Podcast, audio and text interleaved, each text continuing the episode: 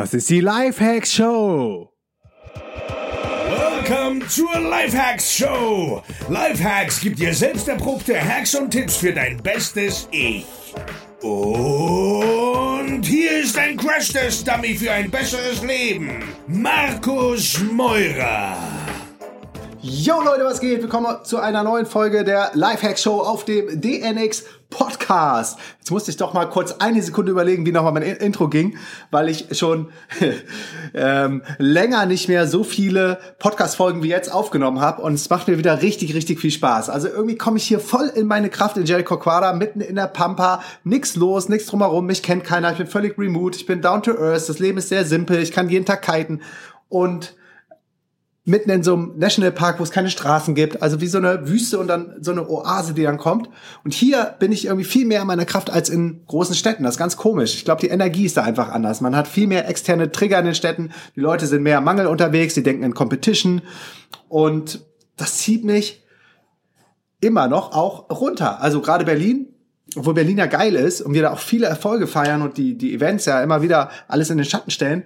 Ähm, oder auch jetzt vor ein paar Wochen wieder Lissabon, als er die DLX Global war. Früher oder später adaptiert man doch so ein bisschen irgendwie oder nimmt einfach die, die, äh, die Energie wahr, die in den Städten herrscht und im schlimmsten Fall geht dann deine eigene, eigene Frequency runter und du bist nicht mehr in deinem Higher Self und du bist nicht mehr so in der Ruhe, in deiner Kraft, in deiner Balance, wie ich jetzt zum Beispiel wieder in Brasilien bin. Und jetzt auf einmal zum Beispiel machen wir das Podcast wieder richtig, richtig viel Bock und ich spüre einfach so das ganze Know-how, alles, was ich gerade lerne, muss wieder raus. Alright, wir legen direkt los.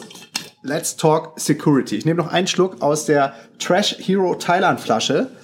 Love Thailand, die habe ich auf Kopanjan gekauft. Letztes, nee, dieses Jahr war das, Anfang dieses Jahres. Das Wasser, was ich mir da reingefüllt habe, wurde nochmal gereinigt durch einen Alcala-Filter. Der ist ganz schön sperrig, mit dem reisen wir aber durch die äh, Weltgeschichte, weil wir es können und weil es Sinn macht. Und weil wir ein großes Kitebag mittlerweile haben. Ähm, das war's dann leider mit Handgepäck. Seitdem wir kiten, haben wir halt dieses sperrige, sperrige Ding, ich sage immer dazu Kleiderschrank, den wir um die Welt ziehen, aber wir überlegen jetzt, das Kite-Zeug einfach in Brasilien zu lassen, weil man ist eh nur enttäuscht. Also wenn du einmal in Brasilien kiten warst, bist du versaut. Du hast keinen Bock mehr auf Wetsuit, wie zum Beispiel in Tarifa oder Cape Town, da ist das Wasser irgendwie viel, viel kälter und hier ist wie so eine Badewanne und du hast ähm, 100% Windwahrscheinlichkeit jeden Tag, du brauchst keine Apps wie Windfinder oder Windguru, du kannst einfach raus aufs Wasser und kiten und deshalb lassen wir wahrscheinlich die Sachen hier.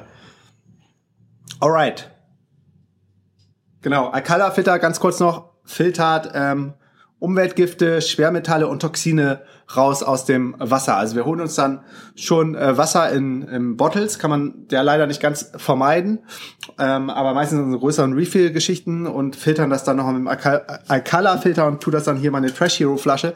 Ah, und zwei Worte noch zu Trash Hero, supergeiles ähm, Projekt. Ähm, sustain, sustain, sustain, sustainable Nachhaltigkeitsprojekt, machen wir so.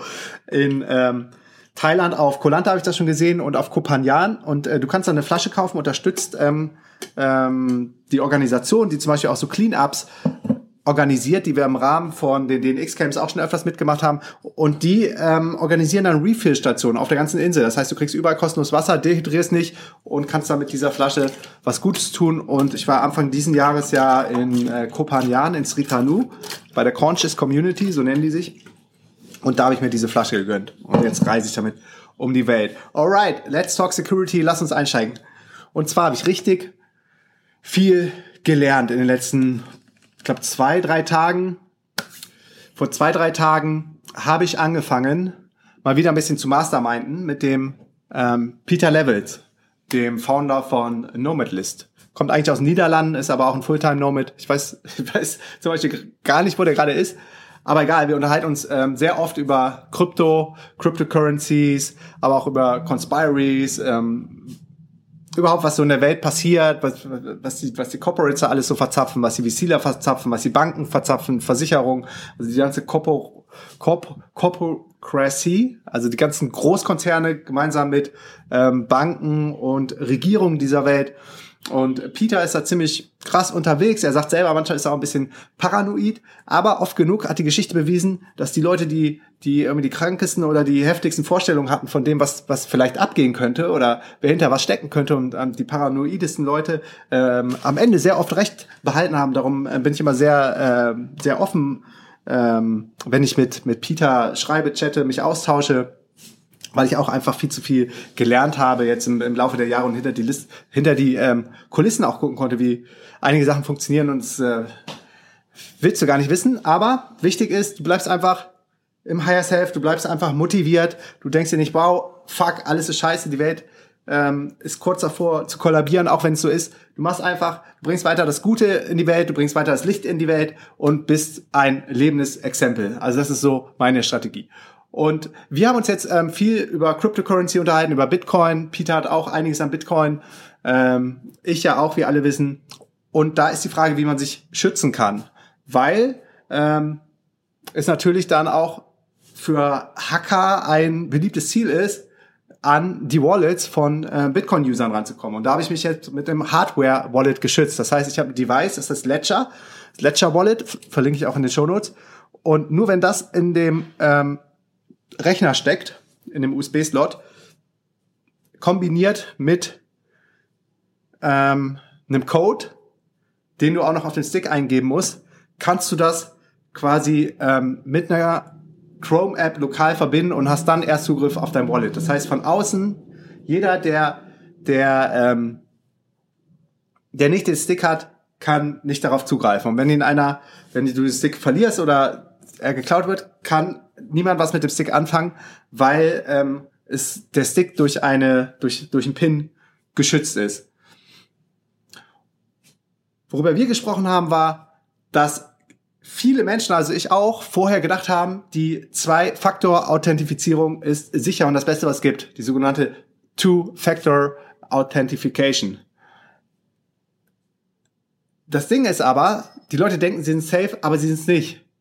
Ähm, es ist, kommt nämlich noch schlimmer. Ganz oft ist es nämlich so, dass eine vermeintliche SMS, zum Beispiel eine SMS-Zwei-Faktor-Authentifizierung, ähm, eine ähm, Ein-Faktor-Authentifizierung per SMS werden kann, nämlich wenn jemand Phone-Porting macht.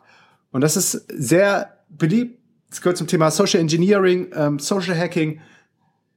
In den Staaten, in Deutschland ist auch schon oft passiert, dass Menschen da bei deinen Telefonprovidern anrufen, vorgeben, dass du derjenige bist, äh, dass, dass sie quasi du sind und dann ähm, es schaffen, deine Nummer weiterzuleiten und dadurch sie auch die SMS weitergeleitet bekommen und dadurch dann ähm, Tür und Tor geöffnet sind für, für irgendwelche Angriffe.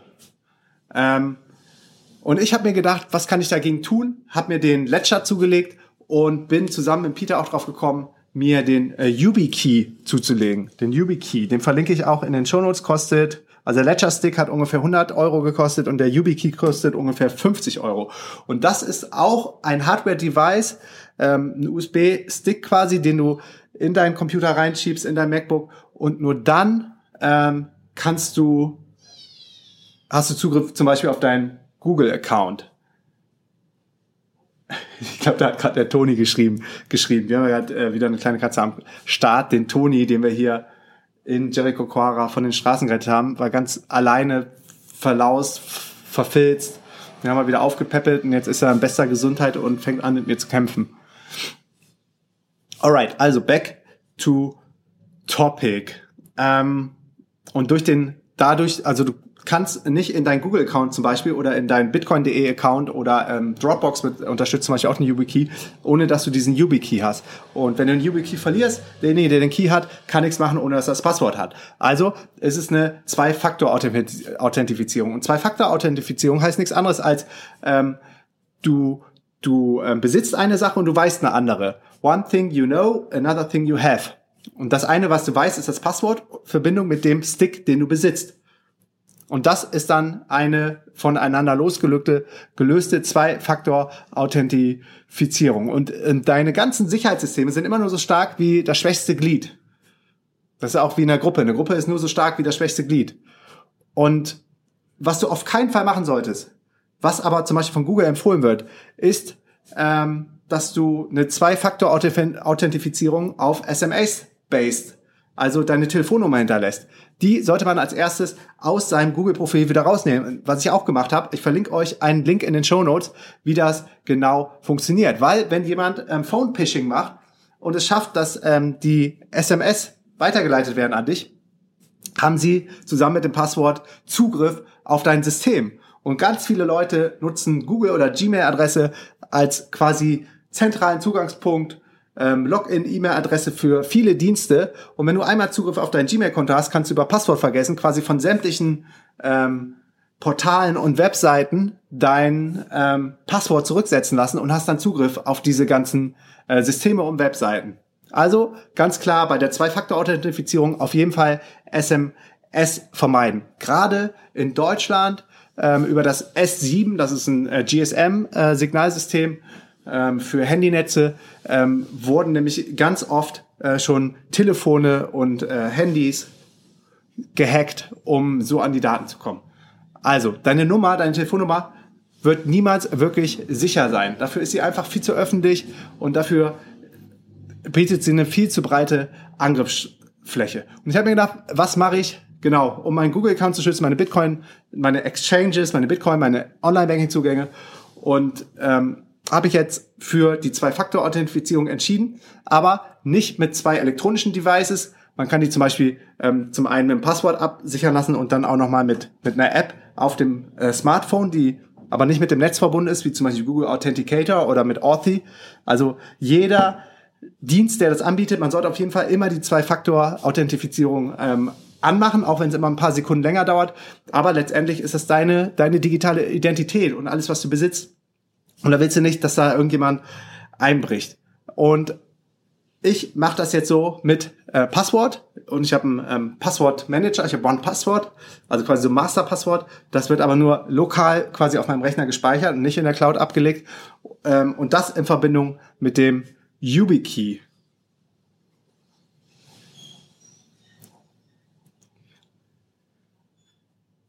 Weitere gute, ähm, gute Security Layer sind auf jeden Fall Fingerprints, wie zum Beispiel ähm, Touchprint beim iPhone oder bei dem neuen MacBook Pro, wenn du das mit Touchbar hast, das habe ich, dann kannst du es auch nur öffnen, ähm, wenn du deinen Finger quasi auf den äh, Scanner legst. Das ist auch nochmal eine Zwei-Faktor-Authentifizierung, weil deine Finger besitzt du und das andere weißt du, das ist das Passwort. Und nur in Verbindung mit Finger und Passwort kann man die Sachen dann entsperren. Das Gute ist, wie gesagt, der YubiKey funktioniert auch für Dropbox. Du kannst deine, deine Bitcoins mit, mit dem Ledger Stick protecten. Du kannst übrigens auch den Ledger Stick mit dem YubiKey ähm, nochmal connecten. Das ist dann äh, doppelt gesichert. Das äh, werde ich auch machen. Was ich auch gemacht habe, ist, ich dachte immer zuerst, es wäre ein bisschen paranoid, dass ich meine, meine Kamera in Zukunft abdecke, weil es sehr, sehr einfach ist, von außen Zugriff auf deine Kamera zu bekommen. Äh, beziehungsweise du wirst es nicht merken, wenn es so sein sollte. Und ähm, es hat einen Grund, ich verlinke euch dazu auch nochmal einen Link ähm, zu Mark Zuckerberg, der fotografiert worden ist, als er, glaube ich, 50 Millionensten irgendwas abgefeiert hat auf der Facebook-Plattform. Und der hatte ähm, seine Webcam abgeklebt und ähm, das Mikrofon auch abgeklebt.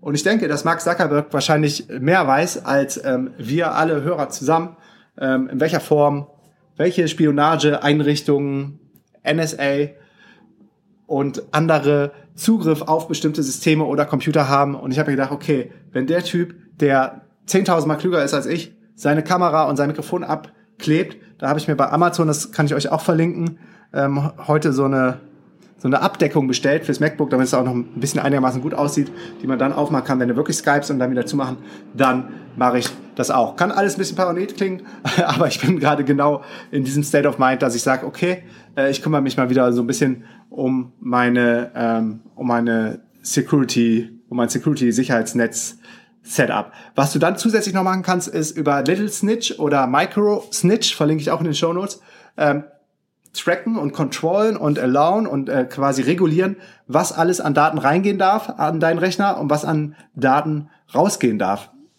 Und das ist super interessant. Da kriegst du nämlich auch so eine World Map und siehst, welches Tool äh, telefoniert alles nach Hause oder äh, sendet Daten raus ähm, an welche Server, wo auch immer die in der Welt stehen. Und das kann auch schon ganz schön scary sein, was da alles im Hintergrund alles abläuft.